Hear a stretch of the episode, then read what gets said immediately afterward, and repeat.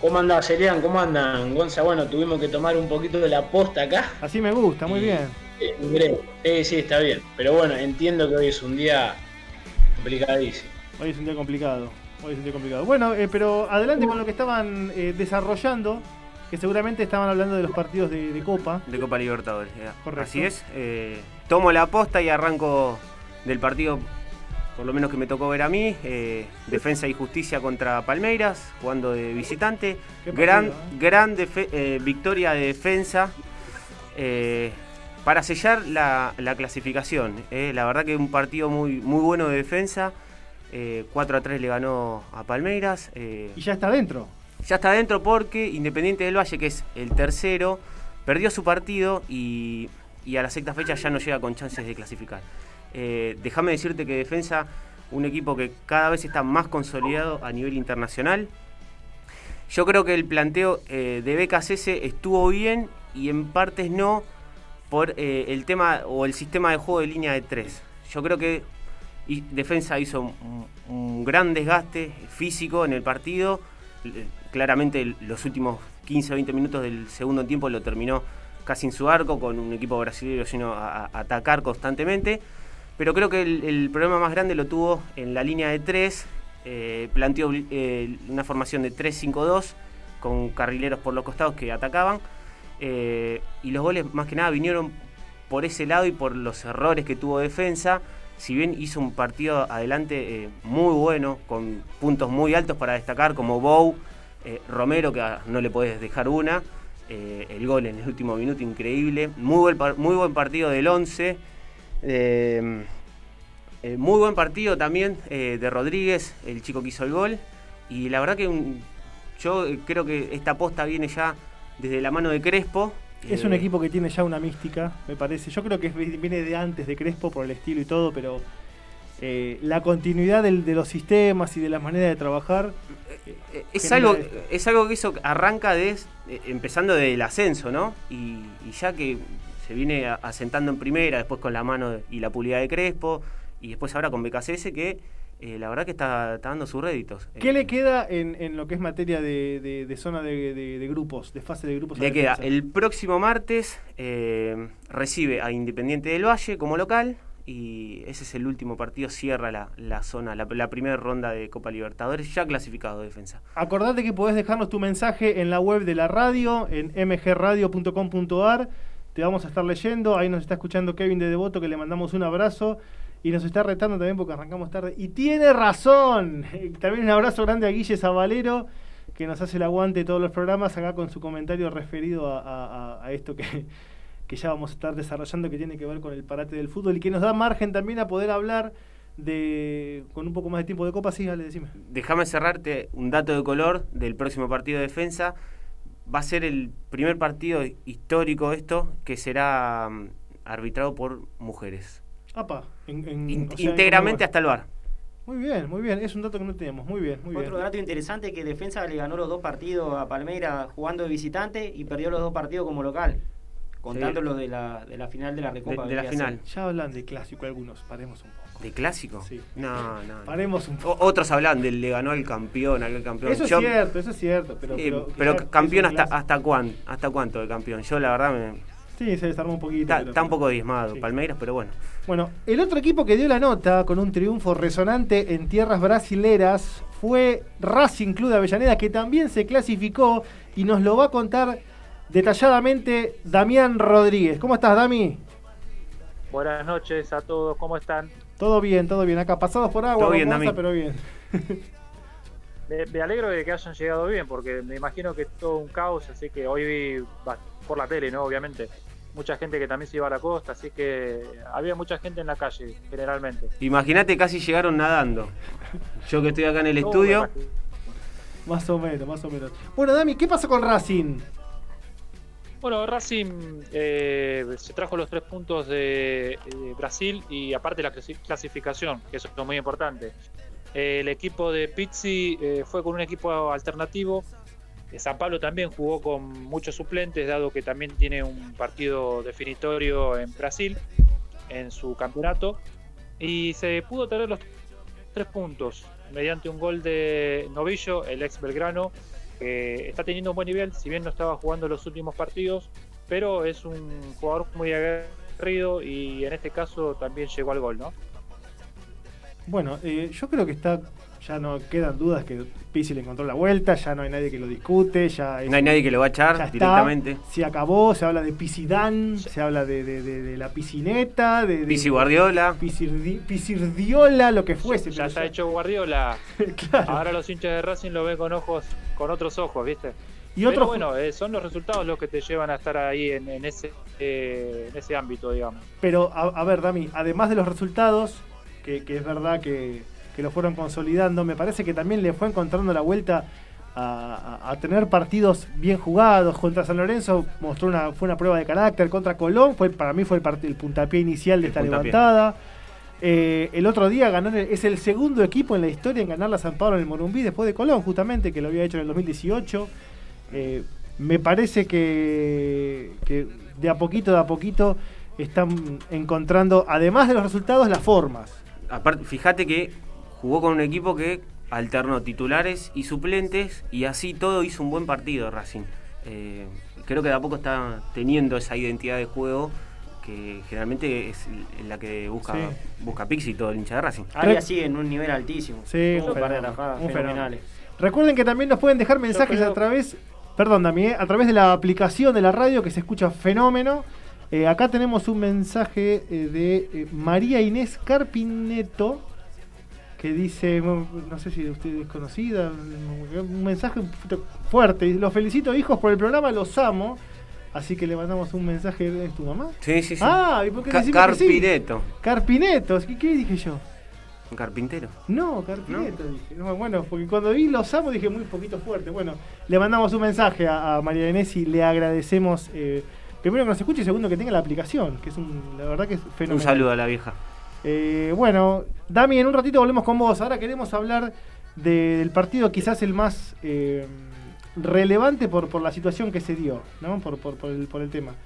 Vamos a hablar con Ricardo, con River Santa Fe, pero primero hacemos un paréntesis chiquito con lo que fue la también victoria y clasificación de Vélez, ¿sí? frente a Unión La Calera 2 a 1 Gonza, el segundo gol, impresionante, el de, el de Tiago Almada. El segundo gol, golazo, hubo como 20 toques en la jugada previa al gol, vendría a ser. Aparte arrancó temprano ganando Vélez, 1 a 0 con gol de, Tarragona. Después el segundo lo, hace Tiago Almada, complicó Unión La Calera. Y Vélez se clasifica por el empate de, Flamenco, que termina empatando 2 a 2 con Liga de Quito. Y entra, entra segundo, vendría a ser. Primero entró Flamenco, el único el único el único con, 9 es Cuco, Flamengo, sí, es Cuco, es Cuco. Porque Liga tampoco. Pero la Liga también era para mí un complicado el grupo de Vélez también. Se acomodó muy bien Vélez, la verdad que se acomodó. Creo que para mi gusto el mejor equipo que juega por lo menos colectivamente del fútbol local. Y recordemos que Vélez venía de perder con Racing, de quedar afuera y sin embargo levantó de nuevo. Se venía quejando por el tema de que sacaron tantos puntos en el torneo, parecía como que no como que no valía nada, después queda fuera con, con Racing por penales. Eh, muy mal pateado me parece los penales por el lado de Vélez. Y son grande, grande también Arias. Cosa de suerte y, y, los penales son, en cierto punto son decisivos, pero bueno, no le quitemos mérito a, a Vélez, a Arias tampoco, que es un excelente arquero. Bueno, eh, estoy haciendo un lío con los mensajes, así que. ¿Qué estás? Mareado, ¿no? Estoy mareado, es que venimos, venimos mal. Estamos ahogados todavía. Para que me eh, eh, enderece un poco el rumbo, lo voy a invitar a saludar y a, recibir al querido Ricardo Casco, que nos va a contar.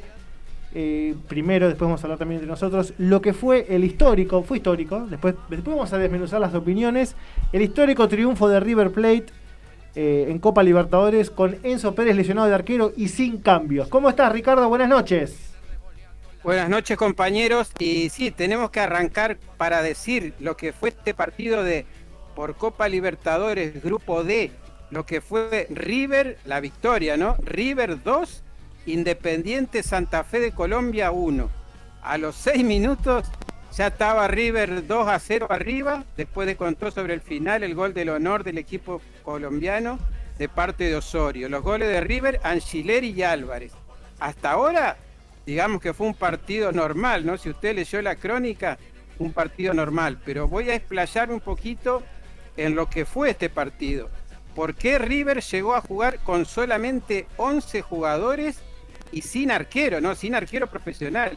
Ya que tuvo que ir al arco Enzo Pérez, arquero debutante, y también tuvo otros dos jugadores debutantes de River, Tomás Lecanda y Felipe Peña Viafiore. ¿Qué fue lo que pasó? Bueno, eh, estamos en época de COVID, ¿no? Mucha gente contagiada, llegaron los contagios también al fútbol y tendría que decir que para empezar a comentarles lo que fue este, por qué se llegó a este punto, tendría que hablar de un verbo, el verbo prever. Como dice el infinitivo, el verbo prever. Yo preveo, tú prevés. Esto al final de la postre le va, vamos a saber que, de qué estoy hablando. Bueno, y también, si tiene ahí a mano la producción, si quiere anotar también cuánto sale un kilo de asado, que también eso explicarle por qué de eso. Bueno, esperemos que esto nos lleve a algún lado, pero adelante, adelante, compañero, por favor. Bueno, eh, el equipo de River tuvo un, una masiva, digamos, un masivo contagio en todo su plantel. Conjuntamente con esto, se quedó sin sus cuatro arqueros, Armani y compañía. Los cuatro arqueros titulares y suplentes profesionales de River no podían entrar al campo. Entonces River solicitó la inscripción de dos arqueros, Leo Díaz que fue el que actuó en el Superclásico, que lo hizo de muy buena manera, y Agustín Gómez. Pero hubo una negativa de parte de la Conmebol, ya que en su momento la Conmebol le había solicitado a todos los equipos que podrían inscribir hasta 50 futbolistas. River presentó solamente 32.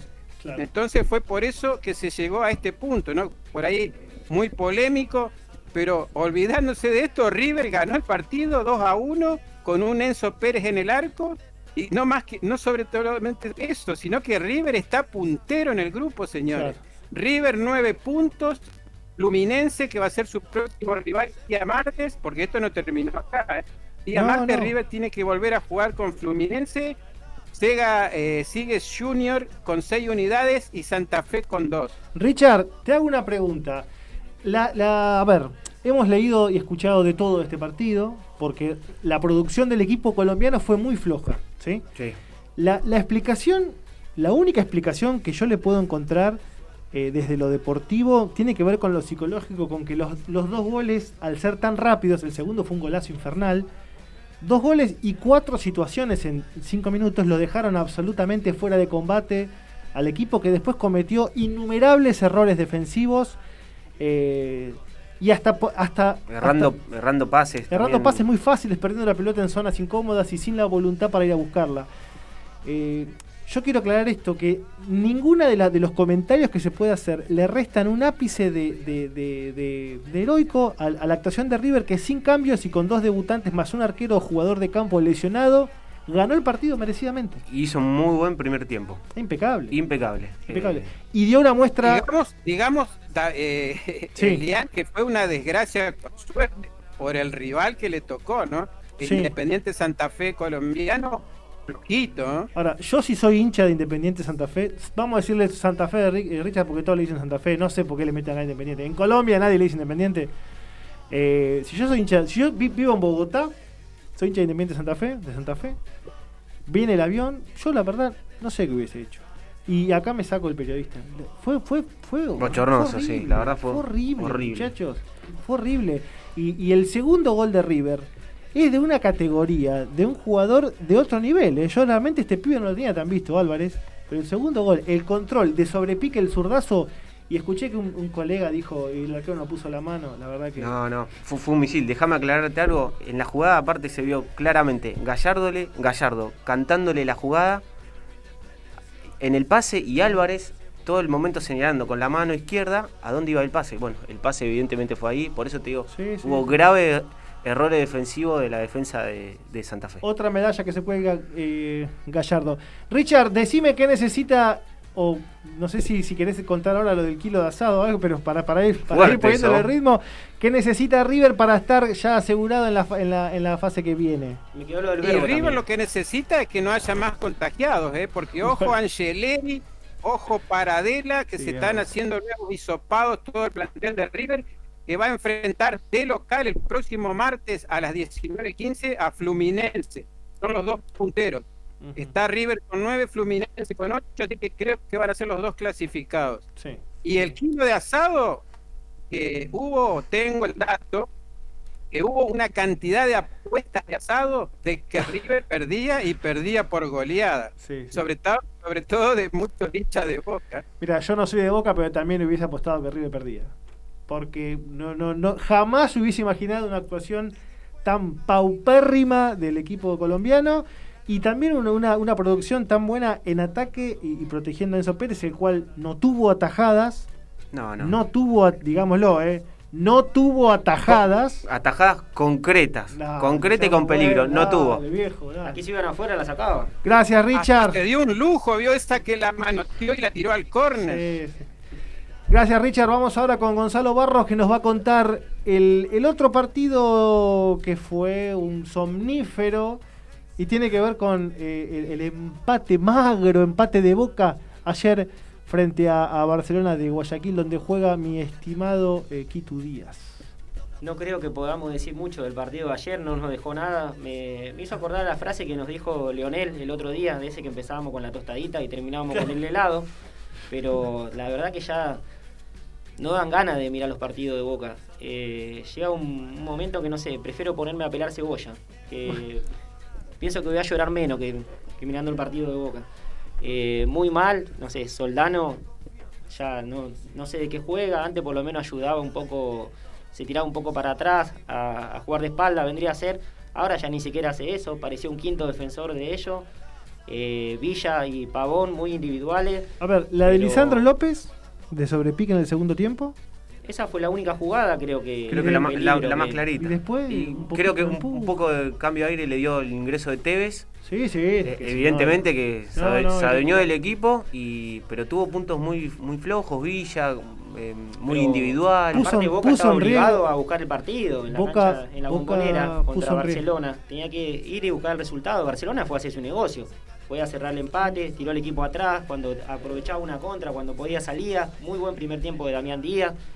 Eh, pero Boca no, no jugó a nada de nuevo. ¿eh? Sí. Y Creo que- en varios partidos así. Creo que no supo agarrarle la vuelta al, No, no, fue. fue- a- al planteo del, del partido, que es más, si, si Boca abría el, el marcador, creo que hubiese sido muy favorable Aparte, el para único partido de- que para el recuerdo de este año de Boca fue contra Vélez, que gana, Sí, sí. ganan en la Masvitani. Muy Fue el buen- único partido. muy buen Después, partido. Los demás partidos siempre dependemos de algún centro de Cardona, de que se ilumine alguno. Y de qué loco el fútbol. Qué loco el pero- fútbol que, Boca haciendo ese partido increíble contra Vélez, que, que después terminó siendo un violín hasta el final del campeonato.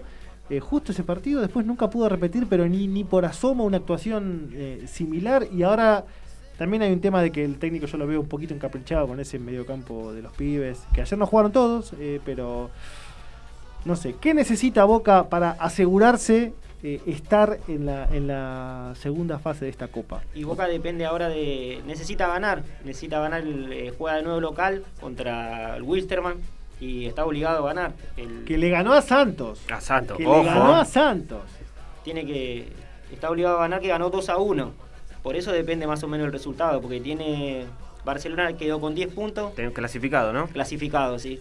Boca quedó con, con 7 y Santos por la por la derrota contra, los contra los bolivianos quedó con, con 6 puntos. Mano a mano, ahí te digo, entre. Sí, sí, lindo, lindo partido. Santos va a ser y lindo Boca. partido. Y cerramos lo que es Libertadores con el comentario. Stronges, Stronges era. me- De ¿viste? me confundí Sí, es verdad, tenés razón. Son los, los Tigres Los de La Tigres. Paz. Cerramos con el comentario de Ricardo Casco y la victoria del ya clasificado antes del partido Argentino Juniors, que ganó por 1 a 0 en la paternal. Creo que Ricardo se fue a comprar el kilo de asado. Cuando vuelva de la carnicería, que ya debe estar cerrada, nos va a comentar, pero ahora paso y toco con Leonel. Ahí está. ¿Estás, Richard? Sí, sí, sí, acá estoy. ¿Conseguiste el Eh, asado? Sí, como vos Estaba decías, baratito. Estabas hablando de la el carne, ¿no? el primer equipo clasificado a octavos del grupo F, quinta jornada. Eh, Argentinos Juniors que de local venció a Atlético Nacional, otro equipo colombiano, por 1 a 0, con gol de Emanuel Herrera, el ex patronato. El equipo de Gabriel Milito con esto se queda en la primera posición también con 12 puntos. Lo sigue la Católica de Chile con 6, Atlético Nacional de Colombia con 5 y Sierra Nacional de Uruguay con 5. Esto se va a definir, bueno, ya cómodo clasificado el equipo de Gabriel Milito. Se va a estar definiendo esto el próximo miércoles con dos partidos a partir de las 23. Argentino Junior va a estar viajando para enfrentar eh, de visitante a Nacional de Uruguay y el otro cruzando la cordillera, el otro partido, la Católica frente al Atlético Nacional Colombiano.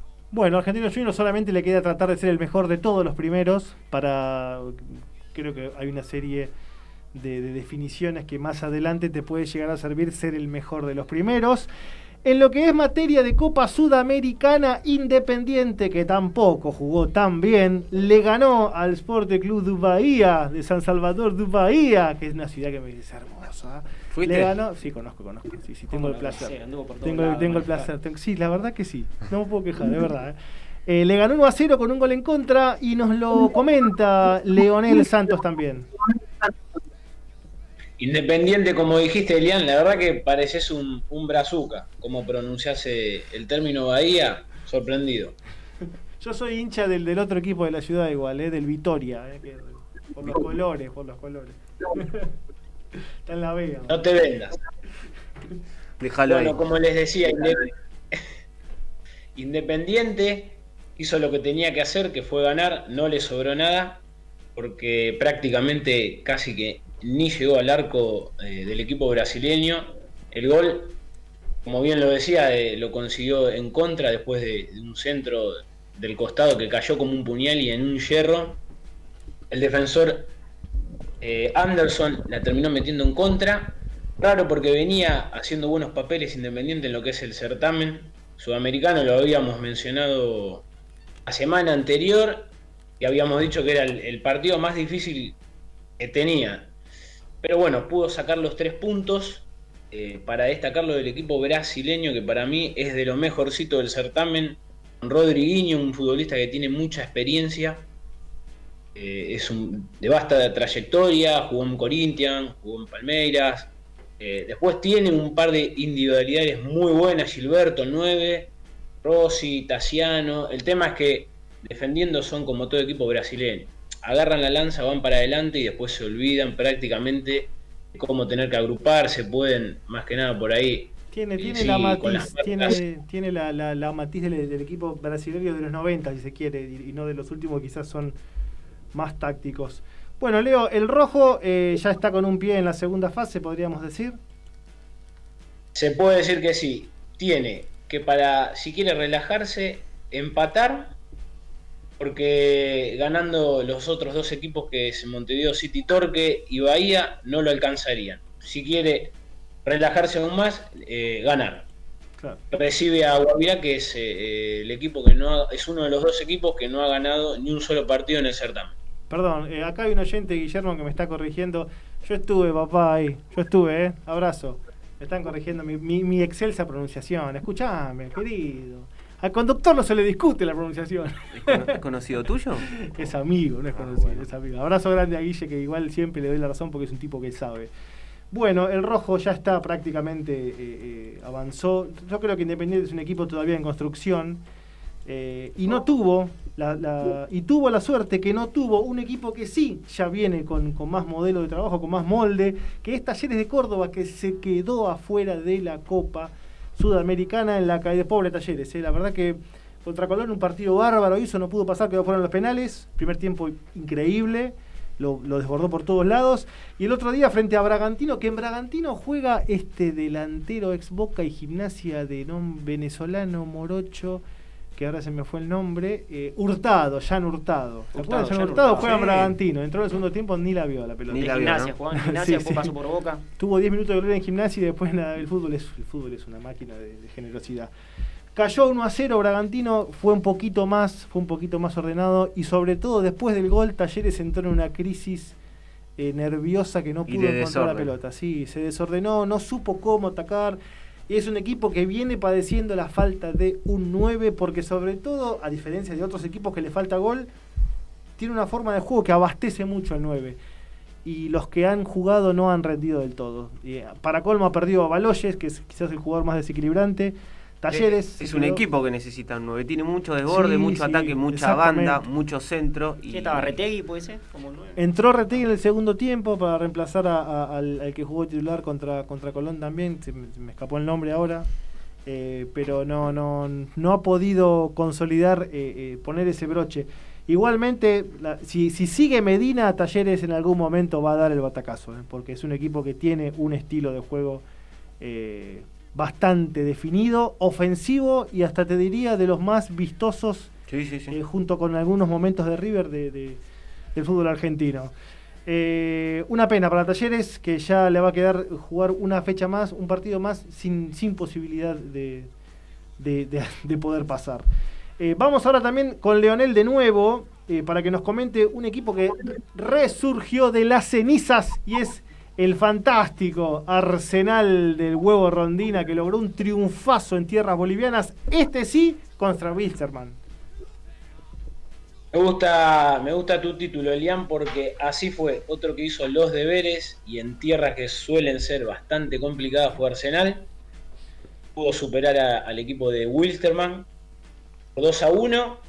En un momento eh, en el cual se la veía bastante fea porque se encontró en desventaja con un penal que fue convertido por, por el mejorcito jugador que tiene el conjunto boliviano que es Osorio. Y en ese lapso de tiempo encontró Es el famoso, perdón, Leonel, es el famoso Osorio San Martín de San Sí. Juan, ¿no? Osorio Botello. sí. Tal cual. Así es. Correcto. Pero bueno, como te decía, encontró en, en el oso Medina, en su arquero veterano, la gran figura y fue un, un sostén clave porque tuvo no menos de cinco intervenciones clarísimas de gol en donde si lo hubiesen convertido, realidad Arsenal hoy en día sería otra. Apoyado en esas bases, encaró el segundo tiempo con, con mayor, eh, digamos, con mayor coraje pudo encontrar el empate en, en una jugada media fortuita y después eh, se decidió a, romper el molde de contra y así fue como consiguió el segundo gol con el ingreso de Farioli. Pudo lograr una buena contra con Alan Ruiz que entró para eso, para tener la pelota, para tratar de lanzar, buscar el vacío y habilitar a los jugadores eh, que estaban más frescos y así eh, encontró la victoria. Perfecto. Un triunfazo, primer gol de Farioli en primera división, el ex Colón, que tiene que volver ahora al Zabalero en junio. Y Alan Ruiz también, ¿no? Alan Ruiz, ex Alan Ruiz, si se hubiese cuidado un poco más y, y quizás hubiese estado mejor rodeado en algunas situaciones, hubiese sido un jugador. Eh, mucha técnica. Ah, Pasa que No, no, desaprovechado. cualidades eh, increíbles. El otro equipo que también hizo un festín, este no resurgió de ningún lado, este ganó el clásico y desde ahí que no para de festejar, es Rosario Central, que en la cancha de Banfield hizo de local y le metió cinco pepas al Guachipato, le pegó un peludo, guachipato, un terrible. peludo, así es la definición del partido. ¿eh? El título es Le pegó un peludo bárbaro, porque de principio a fin fue dominador, creando en el primer tiempo sobre todo una cantidad de situaciones de gol que si bien tardó más de 20 minutos en abrir el marcador, como siempre Gamba es, Gamba es el jugador más rendidor y con menos cartel del fútbol argentino, evidentemente, porque nunca anduvo mal, siempre jugó bien, en No, Unión, un- en Huracán, jugador en parejito. Central. Jugador que siempre anduvo bien, en todos lados, indiscutible, querido por los técnicos y los compañeros. Eh, yo lo he padecido como hincha de un club, eh, pero realmente es un jugador que ha hecho un partido fenomenal otra vez y central que eh, todavía sin encontrar ese estilo de juego bien marcado, sí es un equipo eh, altamente optimista y con una confianza, con un nivel de confianza muy alto. De hecho, perdió feo con Platense después del clásico y se repuso inmediatamente. Así que. Yo creo que esa confianza se la da El su técnico, el Kili, González. El Kili, el Kili. Ahí se, se ve un buen laburo de, de cabeza del, del técnico. Eh, el otro partido que también me tocó ver es eh, de los partidos más curiosos fue la victoria de San Lorenzo frente a 12 de octubre ayer en la cancha de Sol de América de Paraguay. Linda Eh, cancha, ¿no, Elian? Una cancha muy coqueta, me, me, me linda. ¿Sí? yo si, si fundara un club y empezaría con una cancha chiquita, agarraría esa como modelo. Con esa tribuna. Las butaquitas, de, de tres filas, hermoso, hermoso. Ganó bien San Lorenzo, sin objeciones. El, el- el equipo paraguayo que tenía chances, la verdad que San Lorenzo, deben haber puteado a San Lorenzo porque sin chances llegó y lo, lo dejó también afuera. Eh, ganó bien, gran partido de los Romero, otra vez. Gran partido de Jason Gordillo, ese colombiano que por lesiones no pudo jugar mucho y quizás en el futuro le va a dar eh, alegría a San Lorenzo porque me pareció un jugador muy, muy, muy completito y muy rendidor. El Pipi Romagnoli en el banco, la verdad que hizo bien los cambios, manejó bien los tiempos del partido, hasta se, se lo veía muy metido. No sé si se va a quedar el Pipi ahí sentado. eh. Y me llamó la atención la cantidad de exjugadores, de jugadores veteranísimos de 12 de octubre, como Víctor Cáceres, bueno, y uno que juega desde que yo soy chiquito, Da Silva, 41 años, Pablo Da Silva en la saga del Histórico equipo, defensor de la selección y le paraguaya. ganó en un pique a Ángel Romero en, en el minuto 75. No, no, es, una es- cosa es increíble, Una un, cosa un de estado loco. físico animal. 41 pirulos, así que le mandamos un abrazo que seguro nos está escuchando Paulo desde allá, desde Asunción. Eh, le mandamos un saludo grande.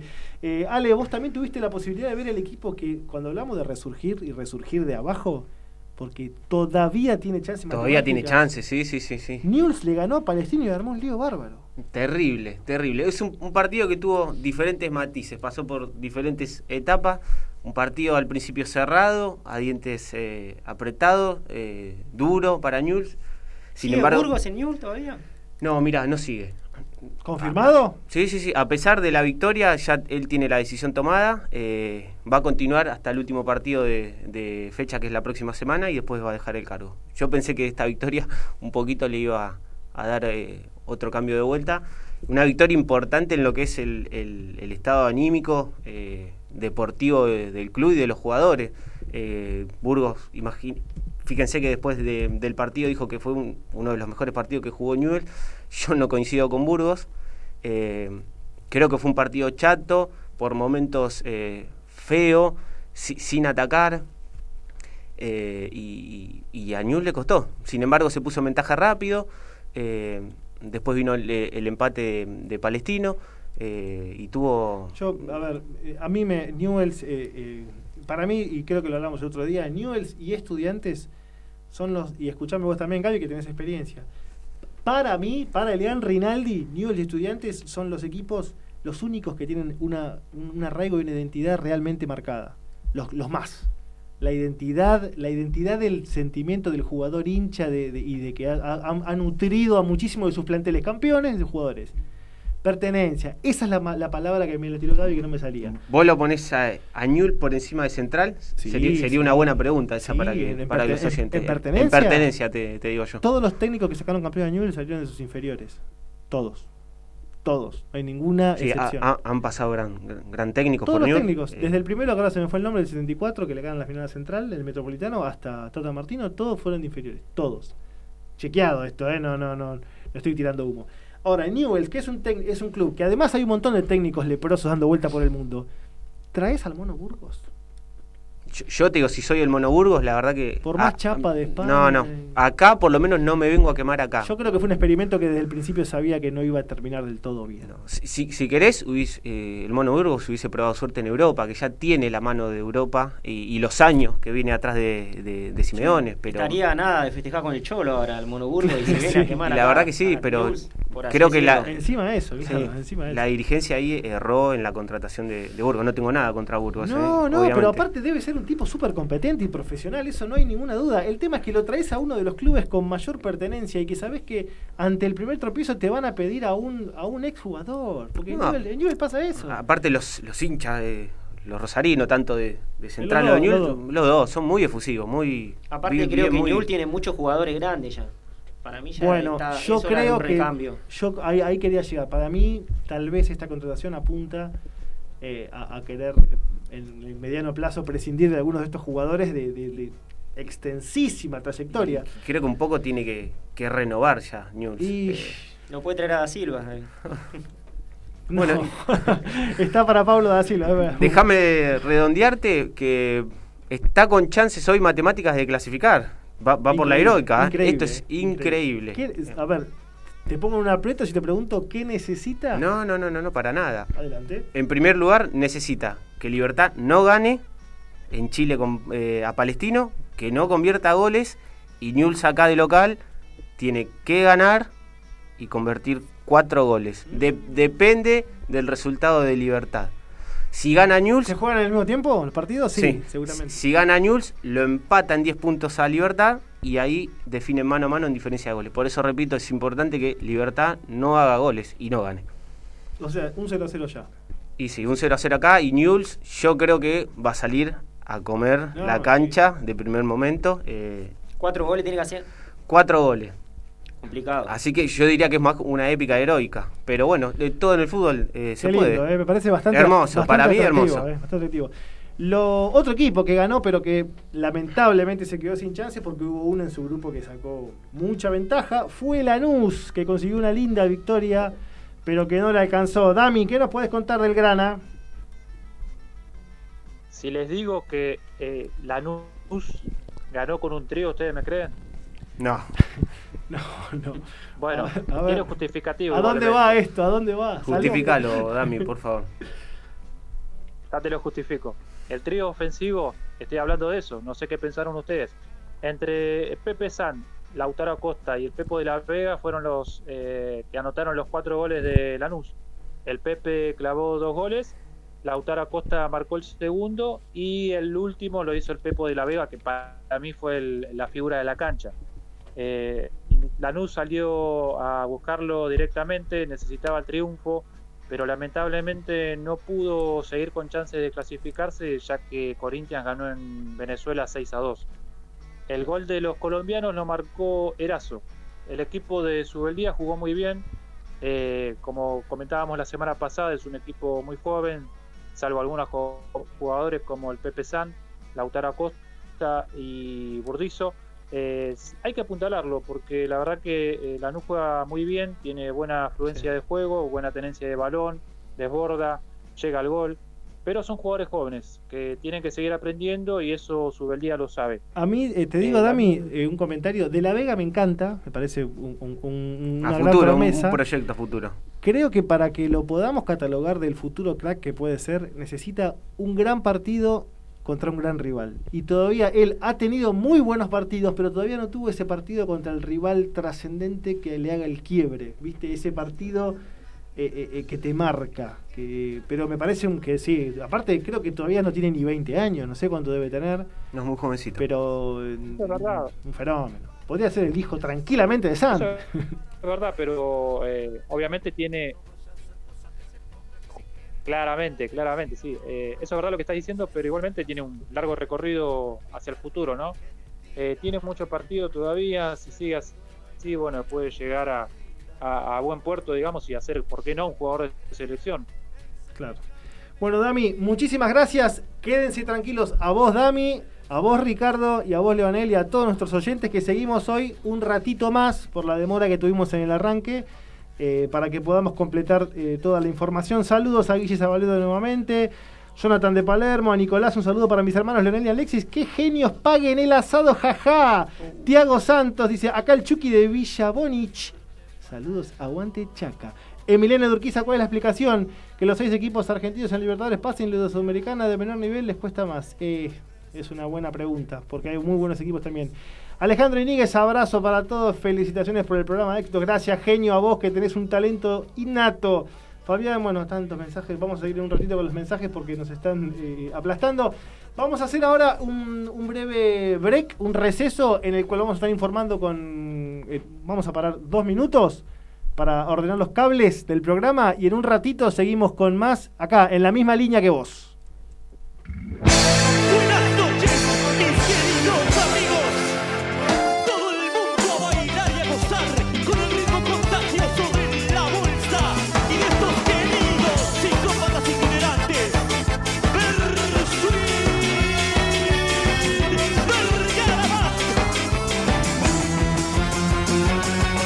Mientras todos los reptiles estaban preocupados por el asadito, él se fue muy apurado al micro a buscar un poco de vino. Y para disimular, mordió un cacho de pan que luego lo metió en el bolsillo. Para darse cuenta, te digo, no hay que ser muy pillo. Devolver la bolsa,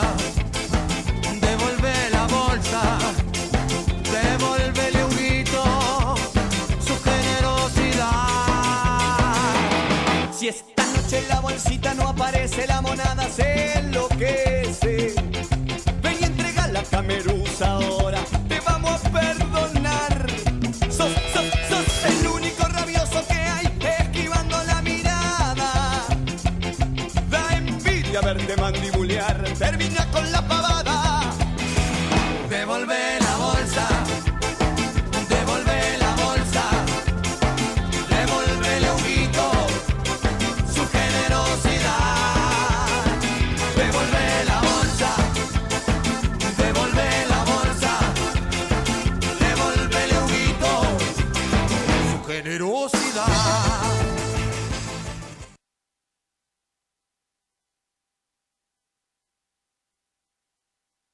Lille buscará romper la hegemonía del PSG en Francia. Los parisinos deberán ganar sí o sí y esperar que los dogos pierdan algún punto. Desde las 16 horas se encienden las ilusiones.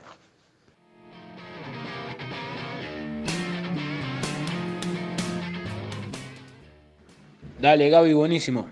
Ahora lo, lo consultamos ahí con los chicos. Disculpa que estoy dando algo, pero dale. Buenísimo, abrazo. Recordemos las posiciones Dale, hasta Gaby, el momento. Ahora lo, lo consultamos ahí con los chicos.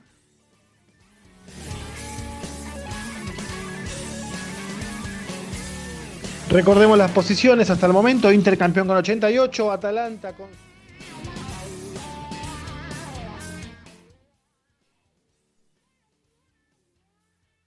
Para ser campeón hoy hay que ganar. Es lo que deberá hacer el Atlético del Cholo en su visita al Valladolid que sueña con salvarse. Con ganar el equipo rojo y blanco gritará campeón después de seis años.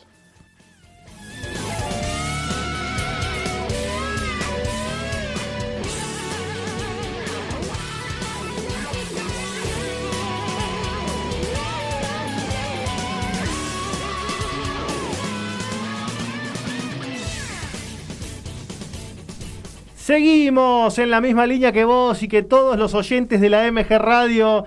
Ahí estábamos jugando un poquito con los cables de información, con lo que tiene que ver con el fútbol internacional, que este fin de semana tiene algunas resoluciones y que tuvo en los últimos días también eh, algunos acontecimientos destacados, como por ejemplo la Juventus que no se quedó con las manos vacías y se hizo de una nueva Copa Italia.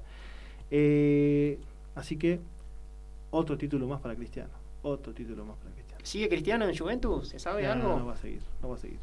Lo que, lo que sí no va a pasar es que este fin de semana, lamentablemente, no vamos a tener las semifinales de los partidos de la Copa de la Liga Profesional por la disposición que esta mañana se conoció. En realidad, las medidas se dieron a conocer anoche en cadena nacional por el presidente. Y esta mañana, finalmente, promediando las 10 y media 11, se confirmó que la liga adhería al requerimiento eh, del Ejecutivo y justamente se suspendían los partidos en San Juan.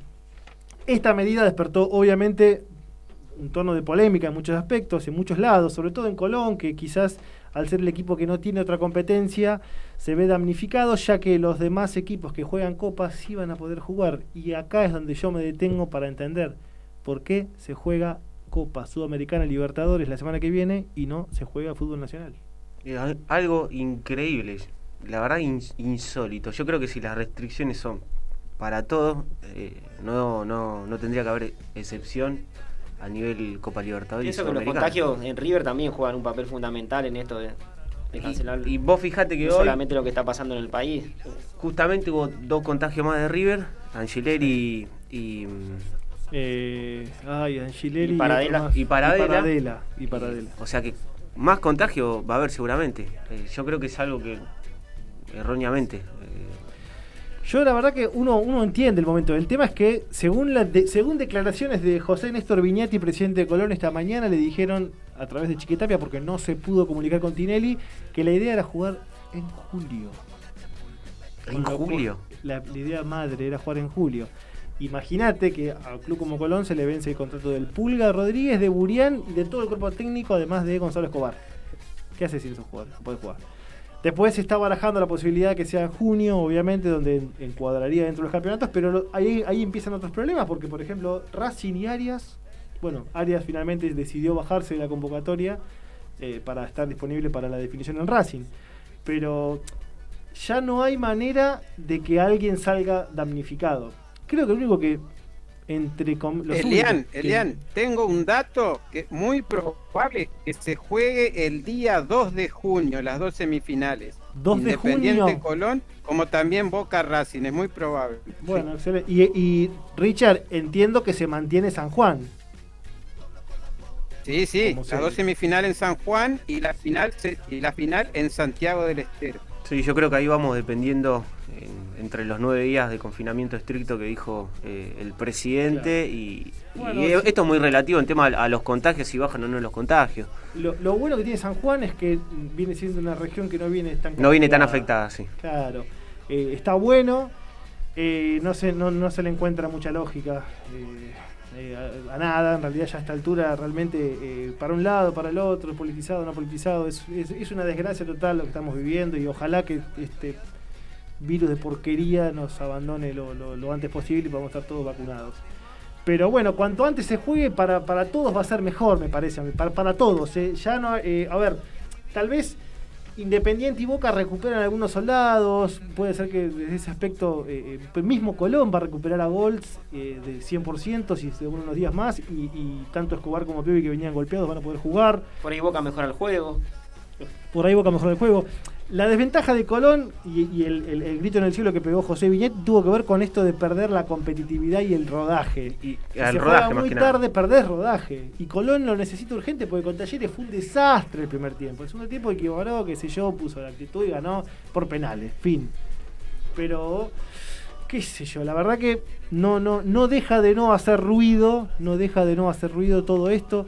No, porque no parecía que tres partidos, y voy a hacer una palabra nueva, emburbujados 100%, no se, no se hubiesen podido jugar. Parecía que se podía. Bueno, ya está. No, además se, se está viendo la posibilidad de que los equipos nacionales que tengan eh, que hacer localidad en nuestro país puedan jugar eh, los Sí, partidos. Sí, sí, van a Eh, jugar. eh, van a jugar. yo ¿Vos te creo que, Boca no se va a jugar con, con, con, con eh, The Strongest? no, no, ¿El año que yo- viene? yo creo que van a jugar, es más, iban a hacer un planteo a- a- al, al gobierno por este tema. Aparte, vos sos de Strongest y te dicen, no, en Boca no, no, no va a jugar. porque También tiene posibilidad de Strongest. Y, y aparte lo, lo agarraría entre comillas mal, entre comillas, mal a Boca.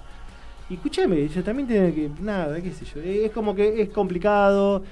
eh, no, no hay algo concreto. Central jugó en Newell's y Central el partido que tiene la semana que viene también eh, jugó Manfield, perdón, y también el partido que viene lo va a jugar seguramente Manfield porque el equipo que viene puede elegir no ir a Rosario y quedarse en Buenos puede tiene el derecho a elegir no viajar por tema sanitario a Rosario. Eh, y todo un tema de logística de vuelos. A Talleres esto le terminó afectando. Cada vez que tenía que salir tenía que venir a Buenos Aires. A Talleres le afectó eso. Quieran o no, le, le afectó. Así que mucho no vamos a poder hablar de, las previas, las formaciones y todo, porque van a llegar un poco más, eh, eh, un poco más enteros. 2 de, 2 de junio, me decías, Richard, vos, 2 de junio. Sí, 2 de junio es lo que se está barajando y sobre todo, como ustedes decían, estos dos partidos iban a ser en San Juan y la final en Santiago del Estero, donde prácticamente los contagios no están como acá en, en Capital y Gran Buenos Aires, así que por ahí llama la atención esa medida.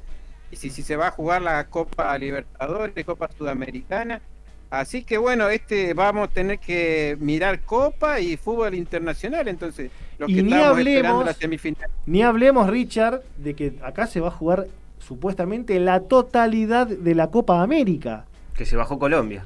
Como que se bajó. Colombia. Sí. Eh, ah, pensé que como, no, como organizador. No, no, ah, muy como, bien. como organizador. Bueno, vamos a. Acá, acá justamente esto me lo recuerda eh, uno de los oyentes, Guillermo. Eh, vamos a hablar un poquito para. La verdad que si ustedes quieren comentar algo más, yo abro el micrófono. Damián, Leo, si quieren agregar algo respecto a la suspensión, están los micrófonos abiertos para ustedes, muchachos. No los quiero dejar sin, sin voz en este tema que, que es tan delicado. No, básicamente, eh, bueno, que por más que no estemos, que estemos de acuerdo o no con las medidas que se toman, hay que respetarla y bueno, hay que esperar a que se reanude el campeonato. Eh, para cualquiera de los cuatro equipos que estaban por definir, obviamente no, no les habrá caído bien. O por ahí sí, porque capaz que los jugadores se sienten, no se van a sentir una mercancía, digamos, porque, en fin, ellos también ponen cuerpo y salud, ¿no? Correcto. Leo, A mí me parece, también siguiendo la sintonía que todos venimos pensando, por ahí en, en cierto modo viene un poco bien este parate por el tema de la carga en cuanto a los partidos que vienen afrontando los equipos, ya sea con, con la Copa, con el torneo local y lo que es eh, internacional, pero bueno, por otro lado también les resta un poco eh, salir de la vorágine del ritmo, ¿no? Que vienen llevando. Pero bueno, me parece que, que, que si no se incluye al fútbol en el tema este de las restricciones, eh, veía como una disyuntiva, digamos, porque tampoco es ultra esencial, digamos. Esto da como para meter de todo en lo que es el, eh, la bolsa política, Claro. eh, no sé, entonces eh, sería un, desmadre total, pero me parece que, sí, total, eh, creo que los días son pocos, así que bueno, les dará tiempo como para pensar a, los equipos, también a la AFA, de cómo afrontar eh, después de cara a la rea- reanudación. Perfecto, perfecto. Bueno, eh, Richard, te voy a dar paso para que nos comentes o nos, eh, con, con tu voz tan, tan exacta y prolija, nos comentes y nos repases la lista de, convocados. Entiendo que ya tuvo una depuración, la lista de, de Leonel Scaloni, en lo que tiene que ver con la Copa América, volviendo al tema que estábamos hablando, hablando anteriormente. Eh, si nos querés comentar, eh, Ricardo, los, los convocados por Leonel Scaloni para para lo próximo que se viene en la selección, que en principio son eliminatorias. Sí, Elian, eh, me agarraste medio con la carpeta. Pero Acomode, ya un- eh, dame unos minutitos Está que como Asconzábal, está, está como Asconzábal con la, con la agenda. Eh, empiezo yo, Richard, empiezo yo. Cuando vos la tengas, te metés. Eh, Emiliano Martínez, el mejor arquero de la Premier League. Emiliano Martínez. Listo, ya estamos acá. Mira qué rápido. La lista de Leonel Scaloni, Emiliano Martínez, Juan Muso, Agustín Marchesín, Juan Foy, Renzo Sarabia, Germán Pesela, Leonardo Valerdi, Nicolás Otamendi, Nehuen Pérez, Walter Kahneman, Nicolás Tagliafico, Marcos Acuña, Facundo Medina, Leandro Paredes, Guido Rodríguez, Rodrigo de Paul, Ezequiel Palacios, Giovanni Lochelso, Nicolás Domínguez, Lionel Messi, un conocido, ¿no? Paulo Dybala, Lucas Ocampos, Nicolás González, Alexis McAllister, Alejandro Gómez, Joaquín Correa, Lucas Salario, Lautaro Martínez, Giovanni Simeone y Cristian Pavón. Bueno, eh, para mí hay un par de sorpresas. Pavón, es Pavón una. es. Me parece una sorpresa. Alario no estaba lesionado. Alario está, Sí. to- está tocado. Está tocado. No sé si Elian. está entrenando acá. Está tocado Alario. Eh, Alexis McAllister, no sé si terminó jugando de titular en el Brighton. Me parece que, que al, al Mirá, final igual eh, tuvo algunos buenos partidos. ¿eh? Pero en lo que En es el lo, Brighton. lo último de la Premier no tuvo mucha continuidad, la verdad. Y en el Brighton. Y en el Brighton. En el Brighton. Eh, y después no hay grandes novedades. No hay grandes novedades. Realmente eh, está Nico González, que fue la figura de la, de la- de la- última doble fecha. Es el jugador de, de Stuttgart. Sí, sí, Eh, es- un gran jugador. Eh, es- vuelve el, el Tucu Correa de la Lazio, un jugador muy interesante, muy interesante. Y después eh, Facundo Medina del Lens, también este chico que creo que salió de River y no terminó jugando nada. eh, No, no, mu- muy poco. Igual está, está bi- bien consolidado ya en sí, Francia. ¿eh? sí, sí, sí, se Este hizo chico. un nombre allá. Eh, y después también... eh, Elian, sí. Leo, disculpame ahí que los interrumpo. por favor. Sí, con respecto de la lista, yo creo que hay, ahora mirándola un poquito y haciendo memoria con lo que decía eh, Ricardo, hay un par de, de- de convocados que me parece que no, no sé si estarían por presente eh, para estar dentro de la nómina, no sé. Y No, ahí, ahí uno tenés a, a, a Dybala. La verdad que viene con... Pavón, Dybala, Dybala no juega. No, no, muy no poco juega. rodaje. Juega muy, muy muy, muy poco. Habrá que ver, después, después Ah. va- va- vamos a ver después el tema del fútbol local, cómo, cómo se meten esos nombres, eh, qué sé yo. Eh, yo creo que hay, hay mucha confusión en la selección. En, en- en- en todo lo que es la era post Cuatro Fantásticos hay mucha confusión. Eh, vamos a hablar ya para... Lo ir- bueno, lo bueno eso, Elian, por ese lado, que es una lista bastante renovada, con una buena depuración, Sí, los famosos históricos, y bueno, esto ya de cara al plano internacional, yo que va a creo, ser la base creo de la Richard, selección, ¿no? Para Yo creo, Mundial. Richard, y, y- y todos compañeros, que hay, hay un desencanto general con la selección desde hace un tiempo. General. ¿Qué puede cambiar o no? No sabemos porque no tenemos el termómetro de la cancha ahora. Pero A lo mejor, bueno, la Copa América, la última, dejó algunas buenas sensaciones con ese Messi enojado, así pecheando a Gary Medel, ¿viste? Ese, ese amor por la camiseta. Al Sí, Pitbull. Sí, yo creo que, que esta selección, la selección tuvo mucha mala suerte de no conseguir un título en los últimos años. Y no. Y eh, arrastra con tuvo una seguidilla, Tuvo una de, de seguidilla no de, conseguir buenos títulos. resultados y arrastra ese karma que hasta que no lo corte va a haber como una. Pero bueno, la Copa América puede ser un buen eh, puntapié para Sí. empezar con. Pavón Sí, es el único nombre, disculpa que me meta, del fútbol local, ¿puede ser? Eh, Mira, cuando estaba en la, en la lista figuraba en Los Ángeles Los Galaxy. Ángeles Galaxy. Pero Sí, sí, creo que ¿Y la local localía sí. nos va a ayudar en este caso? ¿Cómo, cómo? Si ¿El tema de la localía. localía va a ser algo preponderante en esta Copa América? Y yo, yo creo que no. La verdad que mm, Sin público complicado. no le veo mucho. Yo creo que no. Acá el rival viene y te juega de igual a igual. Y, y creo que Argentina juegue de local. O, o le toque en Colombia, ahora ya no, pero creo que, Mucho tiene más que, ingente. creo que tiene que salir a demostrar por, por ser Argentina. Eh, Y no está definido todavía si en lugar de Colombia, si va a haber otra sede. no, si no, no, no va a haber otra sede. acá. No, no, no. no E íntegramente acá. Sí. Bueno, eh, nos quedamos sin tiempo. Te voy a pedir, Ale, boxeo, panorama nacional. ¿Qué Rapidito, ¿cuánto tengo? ¿Cuánto tengo? ¿Te, animás? ¿Un ¿Te minuto? Sí, animás? sí, dale, sí, dale, ¿cómo dale, no? dale, te animás, dale, viejo. Suspendida la pelea de mañana de José Vargas contra Rodrigo Coria por el título Fedol me- mediano de la AMB Ah, por el- por tema de, de COVID, así que eh, la OR Promotion está encargada de, de disponer una nueva fecha, así que una pelea muy interesante. Déjame destacarte otro dato importante para todos los argentinos, se definió la sede para la pelea del oriundo de la matanza, el boxy Brian El hombre de Castaño González Catán. el hombre de González Catán eh, a llevarse el 17 de junio en el estadio No, Barclays. perdón, de San Justo, de San Justo. No, de San Justo, Perdón. de San Justo. Hincha de Almirante, pero bueno. mala mía, mala mía. Eh, de Nueva York. Así que eh, en próximos programas estaremos adelantando la preparación, cómo viene el campamento eh, y, y- y todo, todo lo que sea de, de la, de la pelea más importante, creo yo, de, Sí, de- sí, a sí, nivel nacional que tenemos lo- los argentinos, por lo menos el, el representante. Lo confundimos con los pagos de, de Nico Anjo. Me encontré un poco del amigo Ancho. Y para él me tengo una, una cortita. Sí, sí, sí, dale. Bueno, mañana pelea por título mundial unificatorio en la categoría Junior Welter o supermediano para los que quieran, de las 140 libras, entre el, el descendiente mexicano de nacionalidad estadounidense José Ramírez, invicto contra el eh, oriundo de Escocia de nacionalidad británico Josh Taylor.